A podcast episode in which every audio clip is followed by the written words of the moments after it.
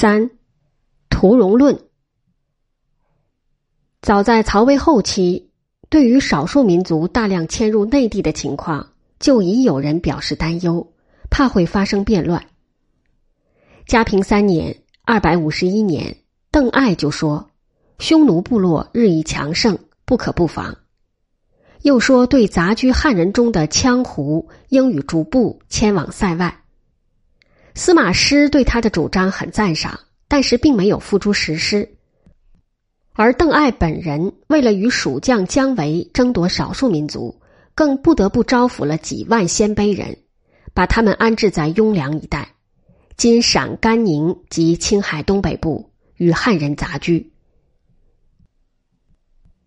西晋初年，西北各少数族人与统治者的矛盾日益激化，先后爆发了。鲜卑以突发树机能和氐以齐万年为首的反抗运动，于是郭沁、江统又相继上书，再次提出要把内地少数族人迁往塞外的主张。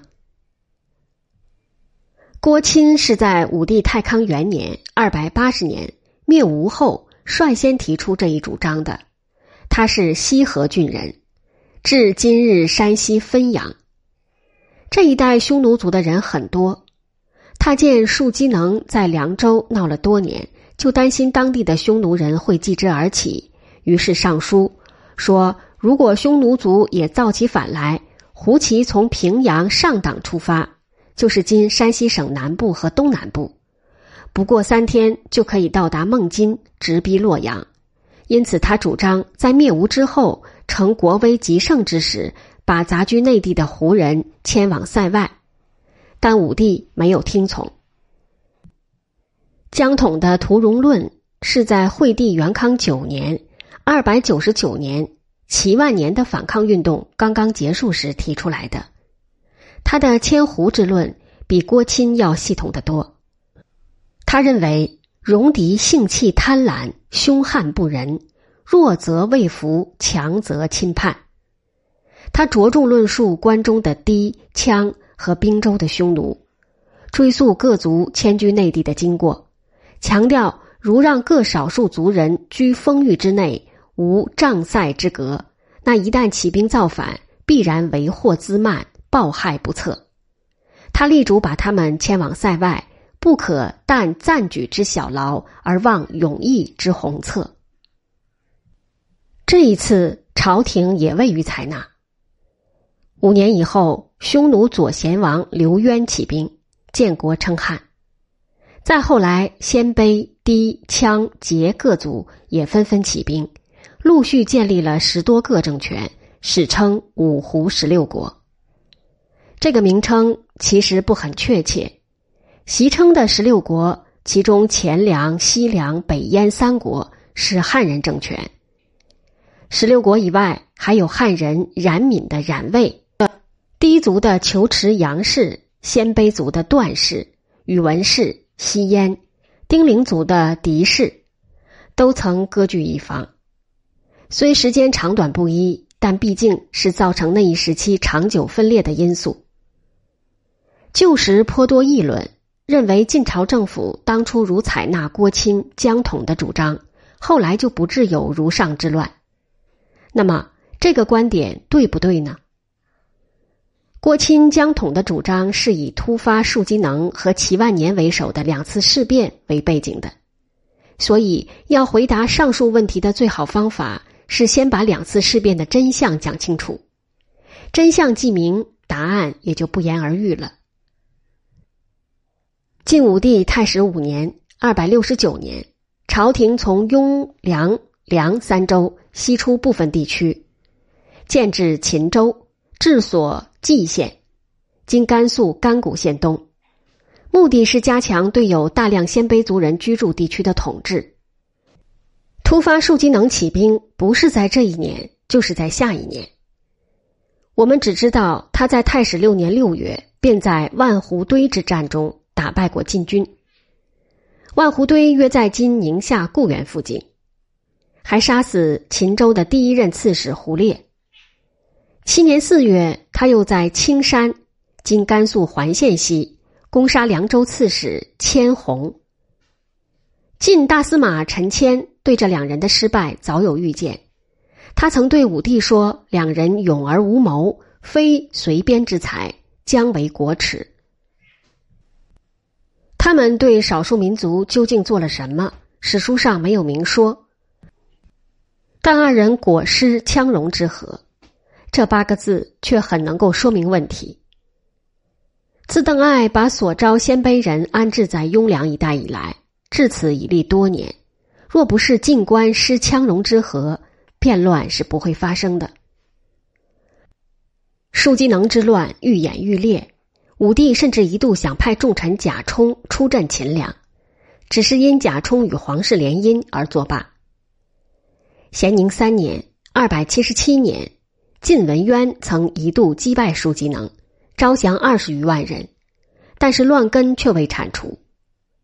四年，凉州刺史杨新在武威与其部将交战，兵败而死。五年正月，武帝得知武威陷落后，叹道：“谁能为我讨此虏者？”问题似乎严重之至。堂堂中原政府似乎找不出一个能够对付树机能的良将。然而良将就在武帝的身边，宿卫殿中的司马都马龙挺身而出，道：“陛下若能用臣，臣能平定此虏。”司马都一官地位不算高，马龙其人更是新晋由兖州推举上来的武士，但就是马龙却早就说过。杨新失羌戎之和，必败。在朝中重臣谁也不敢站出来的时候，他又自愿挑起这份重担。武帝问他准备怎么办，马龙只说：“陛下如要用臣，就让臣自行做主。”武帝又问他有什么具体要求，他答以：“请让臣招募三千勇士。”武帝大概是认为不妨一试，就应允了，任命他做武威太守，让他招兵。公卿大臣都不赞成，认为现有的军队很多，不必再行招募。马龙之言不可采纳，幸而武帝不听，马龙才得放手干将起来。他立下标准：凡拉得开一百二十斤的大弓，能挽九担之重的重弩，就予录取。这是相当高的标准。当时的斤约相当于二百五十克，一百二十斤约相当于三十公斤。一担为一百二十斤，九担即相当于二百七十公斤。最终，马龙录取了三千五百人。之后，马龙又到武库挑选兵器。武库令不让他挑，双方争吵起来。御史中丞不问情由就弹劾马龙。幸而马龙是通天的，他向武帝陈情说：“臣要带将士到战场上拼命。”没有好的兵器，怎么能打胜仗？武库令给臣的是魏朝留下来的旧兵器，柄都快烂了，根本不能使用，如何可以拿去杀贼？武帝听他讲的有理，立即命令让他自己挑选，并且预先发了三年的军费。马龙带起了这支队伍，深入河西后，他见山路狭隘，即另选便于在狭路上行驶的车辆，车上装上木屋。兵士利用木屋防御箭石，这支队伍一面走一面打，进展很快。当年十二月就攻克武威，杀死舒机能。据《晋书·马龙传》的记载，当时舒机能的军士都身穿铁甲，而晋军都以皮革为甲。于是马龙就下令在路边散布磁石，使敌军行动受阻。其实这个说法不见得可信，那是因为。一则需要大量磁石才能够用，二则晋军也只能以木器作战，否则自己也会受到妨碍。晋书常见荒诞神奇的成分，这大概只是传说而已。晋朝大臣对马龙出征未抱信心，在几个月也得不到消息后，有些人便估计他已经全军覆没。直到捷报到了洛阳，他们才大为震惊。朝廷将近十年的边患，马龙只用了一支小部队，不满一年的时间便完全解决了。由此可见，树机能的力量并不真正强大，而此前屡战屡败，完全是朝廷用人不当。概括起来说，事变由失羌戎之和而起，而用无能之人，才使之危害了好几年。马龙后来又做西平太守，至今青海西宁，镇守西陲十多年，地方平静，百姓安宁。惠帝元康年间，关中大乱时，他可能已经去世了。元康四年（二百九十四年），匈奴人郝散在古远起事，不久西渡黄河，到了冯邑，郡治在今陕西大荔。便向地方官投降，结果被杀。六年夏，郝散的兄弟郝杜元又联络冯异北地的马兰羌和安定郡的卤水湖一起起事，这起反晋之乱就闹大了。此时镇守关中的将领是司马懿的第九个儿子赵王司马伦，这个人无学不知书，大概是半个文盲。他的心腹孙秀又是个狡黠小才、贪淫魅力的坏蛋，他们行赏失中，以致低枪起事。行赏失踪的具体情况不得而知，但从洁身自好的雍州刺史谢系奏请诛杀孙秀以谢低枪的奏折来看，可知关中各少数族人对他俩的积怨是很深的。由此，朝廷把司马伦调回洛阳。改派他的异母兄梁王司马同都督雍凉二州诸军事。司马同离京时，张华叮嘱他必须杀掉孙秀，他已经答应了，但到任后听了孙秀朋友辛冉的话，说是低枪自反非秀之罪，便又改变主意，放过了这个小人。这年八月，谢系为郝杜元所败，关中的低枪群起反晋。共立低族首领齐万年做皇帝，接着就围攻泾阳，今甘肃平凉西北。朝廷见事态更加扩大，遂于十一月增派周处、卢波二将，由安西将军夏侯俊指挥增援关中。这次增援的人选很不得当，夏侯俊是司马师妻子的本家，他和司马同一样，根本不懂军事。都没有做统帅的才能，还有周处做御史中丞时曾弹劾过司马同，现在派他到司马同手下，等于把绵羊送进虎口。